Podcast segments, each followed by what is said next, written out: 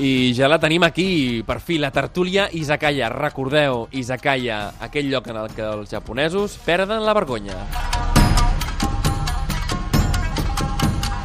I és que la tertúlia Izakaya d'avui ens ve bé, ens ve fantàstica, perquè si ja parlem de perdre vergonya i parlem de begudes al Japó, ja ho tenim absolutament tot. I és que avui volem, eh, bé, volem xerrar una mica entorn al, a la famosa vending machine, aquestes màquines d'autovenda i d'autoservei que hi ha per absolutament tot el Japó, per tots els carrers, per totes les avingudes, a tots els pobles, inclús el poble més perdut de la mà de Déu, hi ha un vending machine. I què, què serveixen normalment els vending machines? Begudes, però begudes de, de, de mil i un tipus, que moltes d'elles aquí doncs, eh, bé, no, no ens han ni arribat. Us imagineu eh, poder demanar amb un vending machine cafè fred, no us parlo d'un cafè amb llet natural, no, no, us parlo d'un cafè fred, fred, fred, fred, que us energitza i alhora us refresca. Com això hi ha moltíssimes coses, i és que al Japó, eh, tant que a vegades els pintem com a conservadors, en absolut, amb el tema dels sabors, són completament innovadors. I per parlar d'això, tenim la sort de que ens acompanya el Raúl Carda de japonshop.com. Raúl, bienvenido al Made in Japan, ¿qué tal? Hola, muy bien, muchas, muchas gracias. Bienvenido de nuevo. y también tenemos a Erika Hatamoto de JTB Viajes. Bienvenida, Erika, ¿cómo estás? Hola, ¿qué tal estáis? ¿Preparada para refrescarte un poquito con, con esta tertulia que dedicamos a, al mundo de las bebidas de Japón o qué? Pues deseándolo. Coméntanos, oye, tú que, tú que eres, eres, eh, eres half, ¿no? ¿Eres, ¿Eres japonesa y española o japonesa 100%? ¿Cuánto, cuánto tienes de cada?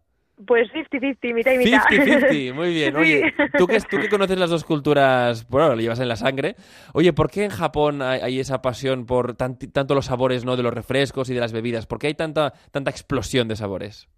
Pues hombre, yo creo que sobre todo lo que viene es mucha, o viene muy, mm, derivado, ¿no? De mucha influencia occidental, uh -huh. que Japón estuvo durante muchísimos años, eh, como ya sabréis, cerrado a, al ser una isla y tal, cerrado a, a los extranjeros Sí. y a raíz de la apertura un poco, ¿no? Sobre todo durante la, la era Meiji y tal, pues recibió un poco un boom, ¿no? De, de, de productos, Sí. se abrió el comercio exterior y yo creo que un poco viene de ahí, ¿no? El, el descubrimiento de, de otros mundos, ¿no? Y la integración, ¿no? Porque si, si, si en algo los japoneses eh, han triunfado, ¿no? Durante el siglo XX ha sido en recoger cosas occidentales a- y ellos mejorarlas, ¿no? O sea, eh, supongo que también pasará un poco con, con el, el mundo de las cervezas, Raúl. Bueno, ahora eh, en, en España está aterrizando Asahi, Sapporo, todas estas. ¿Qué, qué es la, cerveza japonesa, no? ¿Qué, qué- ¿En qué se diferencia del resto de, ja- de- de cervezas?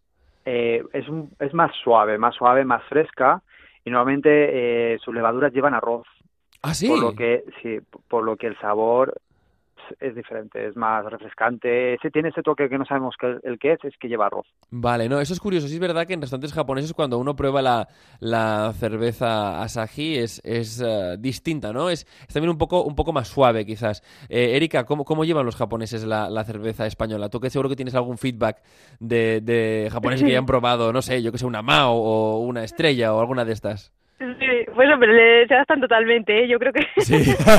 que con, con lo acostumbrados que están ya al tema de la cerveza, que de hecho ha llegado a superar ya, vamos, si no tengo entendido mal, llega a superar el, el nivel de consumo al del sake, ¿no? La bebida Sí. nacional por excelencia, yo creo que ya está, vamos, bastante por, por delante, El ¿no? viru, ¿no? La viru, ¿no? Que le llaman allá. La virus, sí, La sí, sí, totalmente. Oye, y además yo había visto que la mezclan también con, con cosillas, ¿o no? Sí, vamos, mm, yo creo que ya es que yo estoy ya hasta un poco perdida de la cantidad de innovaciones y de y de mm, productos y cosas nuevas que hay, ¿no? Pasa un poco como en el tema del café, que tienes te puedes encontrar una infinidad de variaciones, de tipos, de sabores y luego además los japoneses que cuidan mucho también el tema de la presentación, Claro. ¿no? El packaging y demás. Pues sí, sí, sí, vamos, y el caso de la cerveza en concreto, yo no sé si he oído hasta de cervezas un poco elaboradas con ingredientes un poquito más especiales o, o que no te imaginas, Ajá. ¿no? Como el tema de las algas, que le pueden llegar bueno. a color azul, que esto Raúl a lo mejor lo sabe Sí. mejor, ¿eh? Pero Sí, Ramón, sí. Eh, por ejemplo, eh, la última tendencia es Ajá. combinarla con matcha. Hola, ostras, o sea, té- té, sí. té y té y...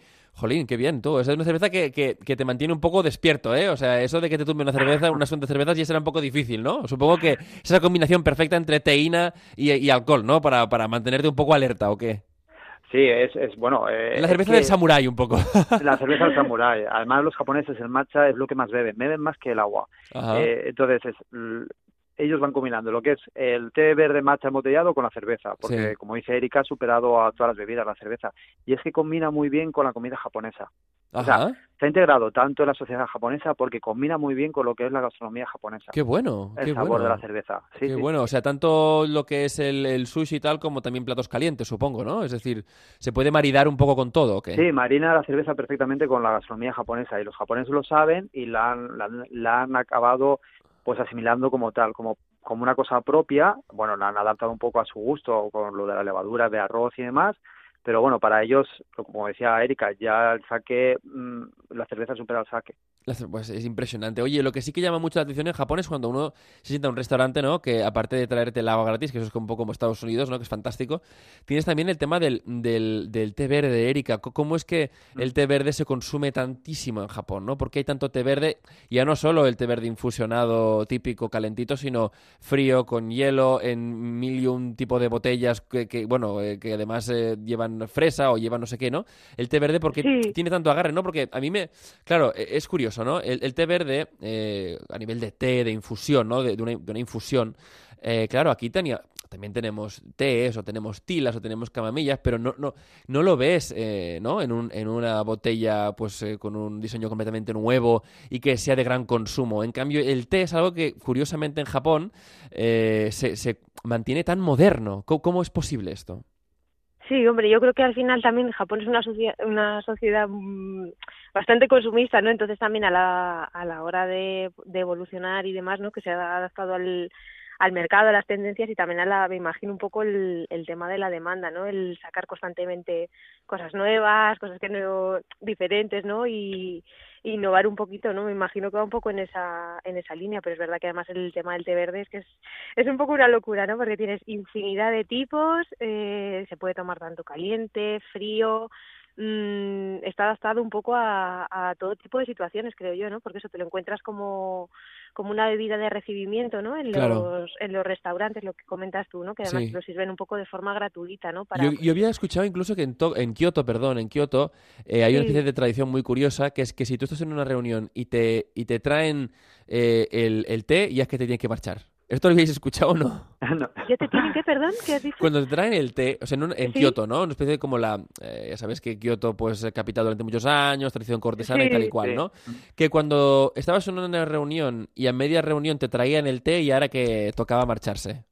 Es un poco una, era una invitación, no, te, Sí, sí, no sí. lo sabía, ¿eh? La verdad. la fiesta, ¿no? Me, me- me hizo muchísima gracia cuando lo escuché y dije, oye, pues mira, sí que, sí que es curioso, ¿no? Porque, porque uno, uno al revés, ¿no? Cuando te traen el té es algo de, de hospitalidad. Pero se ve que en Kioto si te traen el té, no te lo traen al principio, te lo traen como ya cuando dices, bueno, ya venga, para casa. Para casa a Una tomarte... invitación sutil a terminar, Eh, ¿no? Exacto. No sé, no sé si es verdad o no, pero es una leyenda que, que escuché por ahí. Eh, dentro de lo que es el mundo de los alcoholes, claro, hemos hablado de la, de la, de la cerveza, ¿no? Eh, ya hablaremos más, ¿no? De sitios de producción y tal, pero vamos a, a virar un poco hacia el mundo de- del sake. Del sake, pero además hay- algo que también empieza a ponerse de moda. O sea, fijaos que hemos pasado, hemos pasado aquí en España de, del sushi tímidamente a ver el sushi a que ahora empezamos a hablar de umeshu. Ya hay restaurantes que sirven umeshu. ¿Podéis explicar eh, qué es el umeshu, chicos? Eh, Raúl, eh, Erika, quien quiera. Bueno, pues eh, el umesu, bueno, si queréis lo explico yo un poquito por encima. El umesu es un licor eh, más de, de albaricoque o ciruela Sí. eh, macerados. Ajá. Macerados, eh, se macera y luego se, se, se pone en alcohol y bueno, de ahí sacan el eh, lo que es el licor con- y le ponen azúcar. Y bueno, pues es, es muy de temporada, creo, ¿no, Erika? O sea, el sake es más de, eh, digamos, de todo el año y el umesu Sí. es, digamos, más de primavera y verano. Sí, prima- primavera, verano, sobre todo. Como si fuera nuestra el- sangría, un poco así. Ah, ¿no? bueno. sí, o sea sí, que- algo así. Ajá, es una o buena sea que- comparativa. Vale, o sea que es algo que apetece tocar, ay, tocar, perdón. Es algo que apetece eh, tomar eh, de cara al, al buen tiempo, ¿no? Lo mucho claro, como es el tema de la ciruela, pues supongo que también está relacionado con, eh, con el hanami, con la floración del ciruelo en este caso, ¿no? Y supongo que de cara... Y entonces que se consume ya, digamos, el del año anterior, ¿no? O sea, de, de las ciruelas y tal que se han consu- ¿no? Que se han hecho el producto, ¿no? cosechado, sí. Claro, o sea, para, para, claro, porque en primavera, si no, aún la ciruela no ha, no ha salido, ¿no? Si no entiendo mal, eh, salen las ciruelas a principios de verano, ¿no? Por ahí, ¿no? Sí, Sí, sí. Vale, entonces, eh, dentro de lo que es el sake, Erika, eh, hay mucha gente que a la hora de visitar Japón le encantaría hacer esas, esas rutas, eh, bueno, gastronómicas, pero ya más centradas en el, en el mundo del sake. Se puede visitar, Sí. ¿verdad? Todas las destilerías de Sí, sake. sí, sí, sí. De hecho, ahora mismo es que yo creo que también es un poco hasta complicado definir una zona en concreto, ¿no? Donde donde sea mm, que sea típico el, el sake, ¿no? Pero por ejemplo, vamos, para que os hagáis una idea, en la zona de los Alpes japoneses, que es una de las zonas más bonitas de, En Nagano, de ¿no? Japón, sí, un poquito más al, al noroeste, Ajá. que está la zona eso de, de Takayama, Shirakawa, Kanazawa y, y demás, que son todo pueblitos de estilo rural, con casitas eh, feudales, pues eso, todo lleno de encanto. En concreto, el pueblo de Takayama, por ejemplo, es bastante famoso el, el tema del sake. Hay una, hay una fábrica que se puede visitar, Sí. luego puedes hacer una pequeña cata y tal. Y, y aparte de la, de la carne ejida, que es un poco por lo que más lo conoce la mayoría de la gente, luego está el tema del, del sake, ¿no? Sobre todo eso, que es, es muy es bastante famoso, ¿eh? Y, y bastante bueno también. No, la verdad es que es, es muy rico. Sí que es verdad que en Takayama, no, no recuerdo cuál es una de las calles principales, no, sé- no recuerdo si tenía nombre o no, porque también los japoneses con el nombre de las calles me volvéis loco, pero Sí. el tema, una de las calles principales, digamos, ¿no? Las que tiene eh, la, mayoría, la mayor parte de, de tiendas, digamos, de, de ah, ¿cómo se llama esto? De, no me saldrá ahora, de obras de banistería, ¿no? De, de- de utensilios de madera y tal. Sí, En una de esas calles eh, hay, eh, recuerdo, una, una destilería.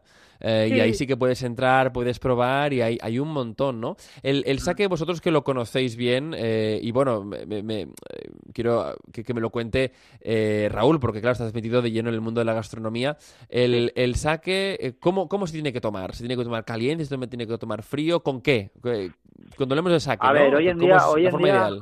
Se ha, se ha adaptado, se ha adaptado muchísimo. Ya no es una, no hay una manera de tomarlo. O sea, sí que es cierto que tradicionalmente se tomaba un poco a temperatura caliente, pero hoy en día te lo te puedes tomar frío, porque hay incluso saques que, que vienen con, con gas tipo champán, tipo cava, Sí.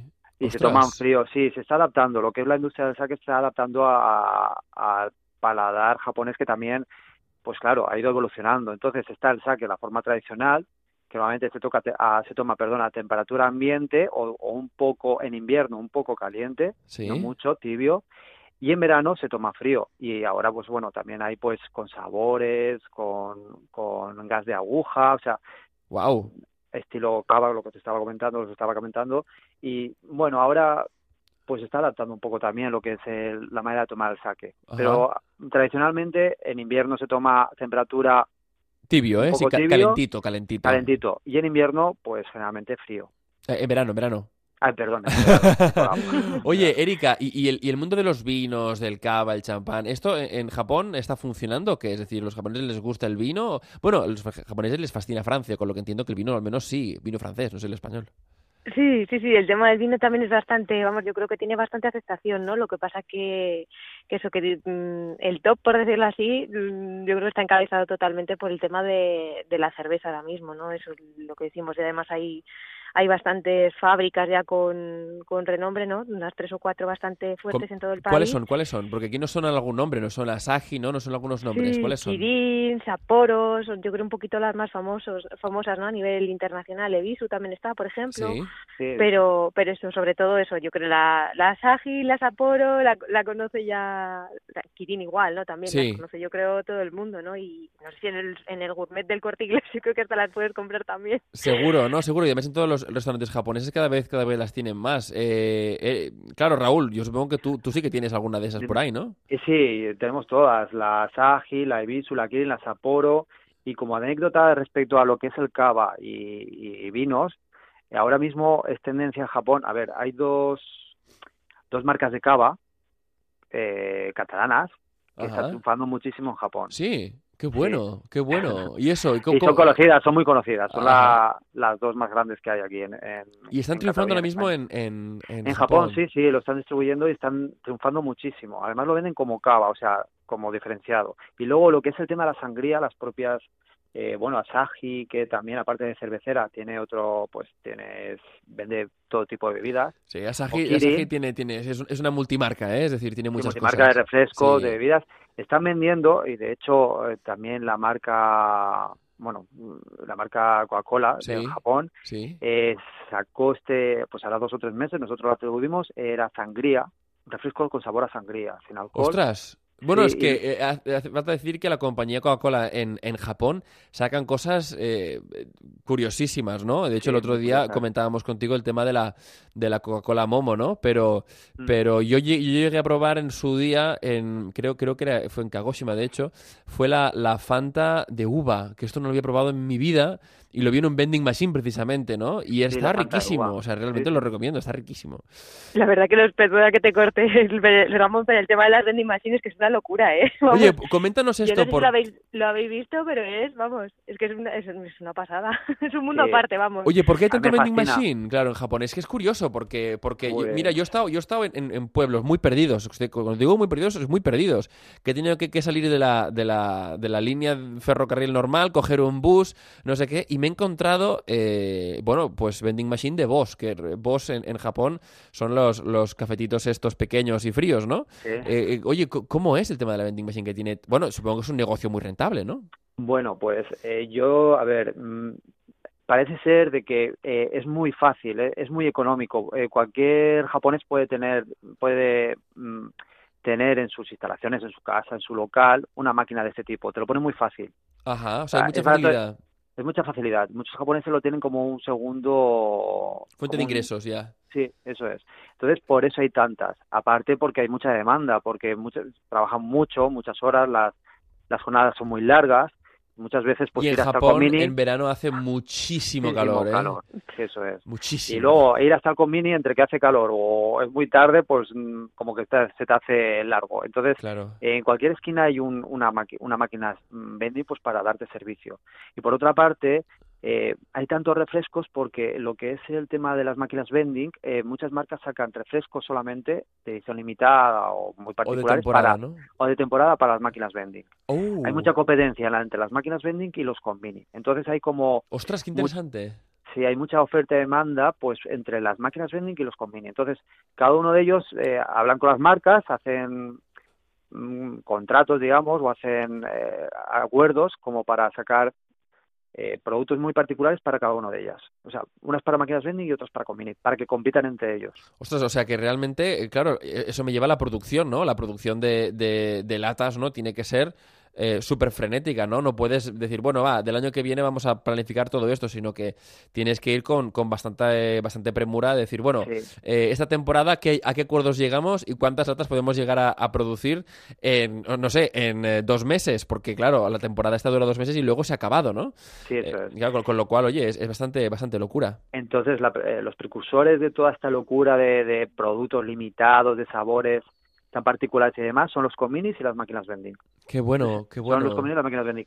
Y de ahí el hecho de que haya tanto café en, en Café uno de los precursores, sí. de que haya tanto café en latte, todo esto ha sido las máquinas vending. Ah, vaya, qué Te apetece curioso. un café, no puedes llegar hasta la cafetería tal, en la máquina vending tienes tu café. Qué bueno, ¿no? Oye, eh, Erika, no, no, no, no echan de menos los japoneses cuando llegan aquí a España vending machines, porque claro, aquí mm, ponen una en la calle y acaba destruida en menos de Eso un día, ¿no? pasa. Pues posiblemente, ¿no? La verdad que es una de las cosas, yo creo que la mayoría de españoles te preguntas cuando llegas allí, ¿no? Que dices, qué maravilla la cantidad de máquinas que puede haber y funciona, yo no sé, el 99% de ellas están en Sí. pleno funcionamiento, en buen estado y dices, esto aquí en España no, yo creo que sería impensable, ¿no? Más bien. Claro, bueno, es de que va también con la, con la idiosincrasia japonesa, ¿no? De- del respeto a lo, bueno, a lo común, ¿no? Es, es, forma parte, digamos, de esa, de esa cultura también. Sí, yo creo que ya es la educación, la mentalidad, ¿no? Que, que allí en Japón, desde luego, es una cosa mm, súper normal, ¿no? No sé si, de hecho, algún fotógrafo de estos famosos ha llegado a hacer alguna exposición, ¿no? Centrada en la temática de las vending machines, o cómo te puedes encontrar ahí en mitad de la montaña, una gasolinera prácticamente abandonada y aparece una vending machine y que funciona perfectísimamente, ¿no? Es un- vamos, yo creo que va un poco en la línea también de lo que estáis comentando, ¿no? Que al final también es un tema ya tam- de, de ahorro, ¿no? En, en el coste de personal, que es algo muy cómodo y, y luego el, los precios son sumamente competitivos y, y, muy bajos, ¿no? Que no sería lo mismo que irte a tomar un refresco o una cerveza a una cafetería. No, claro. Tener aquí en España, es totalmente eso, eso, eso, eso, es verdad y además, oye, los precios eh, barato, barato no es, ¿eh? O sea, el vending machine no está mal, pero, pero barato, barato no, no, no es. Eh, claro, yo... digo yo a lo mejor barato comparado con los precios que tenemos aquí en España. Ah, no, voy, eso por supuesto. No, no, o sea, eso por supuesto, por supuesto. A mí me recuerda mucho el tema de, del café. A mí me, me, me, me, lleva bastante a la película Lost in Translation, que no sé si os acordáis, eh, en la que el, el, personaje que interpretaba Bill Murray hacía un anuncio, no sé si os acordáis un poco de la película, y era un anuncio que en realidad era una especie de, de parodia de lo que Tommy Lee Jones hace con sí, Boss. Con Boss. ¿Vale? Porque Tommy Lee Jones es la, la, la, la imagen, ¿eh? el actor eh, de Hollywood, es, es, la imagen oficial de la marca de cafés Boss, ¿no? Y sí, lleva el, como 10 años ya. Sí, no, no, lleva toda la vida, ¿no? De hecho, y es que incluso eh, Ringo Starr eh, estuvo haciendo, de hecho, eh, propaganda para, creo que era un refresco de manzana que se llamaba Ringo, ¿no? Claro, pues Ringo Manzana, ¿no? Ahí el, el tema. Y, y, ¿no? Es, esto pasa mucho, ¿no? Que, que, claro, el mundo de la bebida en, en Japón, ¿no? De la bebida de todo tipo, me estoy refiriendo, ¿no? Tiene tantísima salida y tanta competencia, como comentáis, que, oye, incluso puede ser, ¿no? Plantear la carrera de mucha gente dentro del mundo de la publicidad, ¿por qué no españoles, ¿no? Actores españoles o, o presentadores o músicos y tal, a ir a Japón a promocionar marcas, ¿no? Es, es, un negociazo. Mm, Yo creo que sí, desde luego, porque el tema de la bebida en, en Japón, ¿no? A lo mejor no está no llega al nivel de, de, alcance ¿no? que podemos tener aquí. En, es mucho más elevado, ¿no? no es que es, es, es, elevadísimo. Es decir, el nivel de, de, anuncio que hay relacionado con el tema Dos, hay dos, diría yo. ¿eh? El tema de las bebidas, que es súper importante, y el tema de la estética, ¿no? En Japón el tema de la estética, los anuncios hay mucho anuncio de, be de belleza, ¿no? De estética, belleza y tal, y mucho anuncio de, de, bebida, obviamente de compañías de móviles, de banco, de lo que tú quieras, ¿no? Pero sí que sí. sorprende esa, esa variedad tremenda en el... Es un en bombardeo el... masivo, yo creo, vamos, en comparación sí, con España esto no es nada. Es un bombardeo masivo, tú lo has dicho bien. De hecho, la publicidad en Japón, eh, lo que es los modelos que hacen esta publicidad, eh, se convierten en estrellas directamente. O sea, normalmente en España, en Europa, el que hace una publicidad eh, es anónimo. Es un sí. actor anónimo que hace un papel y bueno, allí no. Allí eh, en todas las marcas ofrecen en sus páginas web eh, la vi eh, te comentan la vida, eh, la carrera eh, de la actriz o del actor que ha protagonizado ese anuncio. Absolutamente hecho, todo, ¿eh? Sí, sí, hay publicaciones dedicadas a CM, que CM es como ellos llaman a la publicidad, Ajá. Eh, dedicados a ello. Se tratan como estrellas, o sea, si alguien aparece en un anuncio, es un actor, una actriz que se merece que hablen de él o de ella. O sea, por eso te digo que lo que es la publicidad es en sí una industria muy potente, pero mm, muy potente. Ahí me Funciona a tope, no, no, sí, o sea, totalmente, no, no, el tema es el, tema es curioso, ¿no? Porque porque bueno, vemos que claro, nos llega como con mucho retardo y sobre todo ha ayudado muchísimo YouTube en todo esto, ¿no? A, a ver estos anuncios de, de, superestrellas aquí en Occidente que no sabíamos que se habían ganado un buen sobresueldo en Japón haciendo haciendo sí. anuncios, ¿no? Es realmente es algo interesantísimo y además Erika el otro día eh, Raúl nos traía eh, unos botellines de soda picante. Eh, Madre mía. Sí. ¿Tú lo has, lo has, probado o no? No, no he, tenido, no he tenido el placer, la verdad, pero me encantaría. ¿eh? Vale, no, no te encantaría, no, no, no te encantaría, no. Es decir, yo el otro día lo estuve, lo, el otro día lo estuve probando con unos amigos y eh, hay dos formas de, de, de, probarlo. Yo os les explico, solo hay dos, dos. Una es haciendo un juego y quien pierda se la tiene que beber porque te juro que pica, te juro que pica mucho. O otra que es fantástica y que es, ya se lo dije en su momento, pero la revalido aquí, y es eh, para mezclar en un cóctel. Porque hoy en día se ha puesto también, se ha vuelto a poner muy, muy, de moda, ¿no? El tema de los whisky picantes o del ron picante, ¿sabes? Y eh, estos, estas bebidas picantes que yo, o sea, bebida soda, o sea, no estamos hablando de que es un ron picante, tal, es una bebida normal, sin nada de alcohol, pero que pica, que tú lo bebes y es como si tú estuvieses tragando una guindilla líquida, ¿no? Madre Entonces, mía. sí, pero, pero tiene su gracia tiene su gracia porque hacemos, hicimos unos, unos mojitos, me acuerdo, y metimos un poquito de, de, de, esta, de esta soda, no me acuerdo cómo se llamaba. ¿Te acuerdas cómo se llamaba? Eh, Ramune, son Ramune. Ramune, Ramune no. Pero la voy a probar como dices tú, con mojito, a ver qué tal. Sí, le pones un poquillo y tiene ahí un toque spicy mmm, buenísimo. Recordemos que es, que es picante de curry, ¿eh? Pero le va muy bien, ¿sabes? Le, le va, le va de coña. Oye, eh, Erika, para acabar, eh, tú que eres experta en el mundo de los viajes, para el mundo de las bebidas y tal, ¿algún sitio que tengamos que visitar sí o sí en Japón para no perdernos eh, de vista pues eh, bodegas, de sake o de cervezas, haznos una rutilla buena. Pues mire, tema de bebidas alcohólicas, lo que estamos hablando un poco a nivel de, de tema de las fábricas de cerveza Sí. y demás. Esto yo creo que es más fácil, sobre todo si es un viaje cortito y express, en, en Tokio en los alrededores de Tokio, Sí. sin problema. Y luego, por ejemplo, el- para los más sanos, para la, la gente que no, que no bebe alcohol a lo mejor y que, que el, el té verde pues eh, puede ser una buena opción, ¿no? el tema de los cafés, pero bueno, sobre todo el té verde, ¿no? En Japón, que es algo más, Más más típico y tradicional. más tradicional. La zona de Shizuoka, que está más o menos, pues bueno, una hora, dos horas, no llega a dos horas en, en tren desde, desde Tokio, puede ser muy buena opción. En Kyushu también, que es muy famosa la, la producción del té verde. Ajá. Y luego en los alrededores de Kioto, en la, en la zona de Uji, el pueblito de Uji. De Uji, fantástico. Sí, es verdad, sí. el té verde, es verdad, sí. El, té verde pues- de Uji, sí es verdad, es, es bastante famoso, bastante famoso. Oye, Pero vamos, que con ir ya a Japón, ya desde luego uno va a tener la de ocasión de probar de todo. sin duda, sin duda. Y además, oye, recomendación, si vais a Japón eh, un cierto tiempo, compraos una Suica.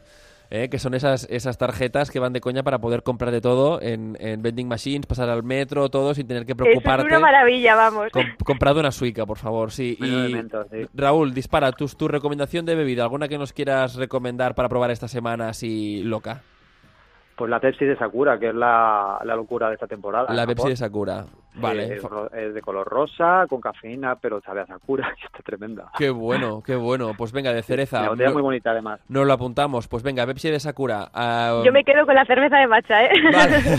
cada, uno, Cerveza de matcha también. Cada uno tiene sus favoritos. Cerveza de matcha. A ver, va- vamos a hacer un- un- una encuesta aquí en el programa. A ver luego, de cada semana que viene, a ver a nuestros oyentes qué les gusta más. Si la cerveza de matcha o la Pepsi de Sakura. A ver, Eso va a estar el- interesante, ¿eh? El que, el que- el que gane tendremos que sortear, sor- sortear algo, chicos. Eso es así. Pues ¿Vale? sí, claro. Pues muchísimas gracias a los dos. Erika Hatamoto de JTV Viajes. Gracias a vosotros. Un abrazo fuertísimo. Muchas gracias. Y también a Otro para Raúl vosotros. Carda de japonshop.com. Muchas gracias. Un abrazo, gracias. Made in Japan, amb Ramon Soler Padró.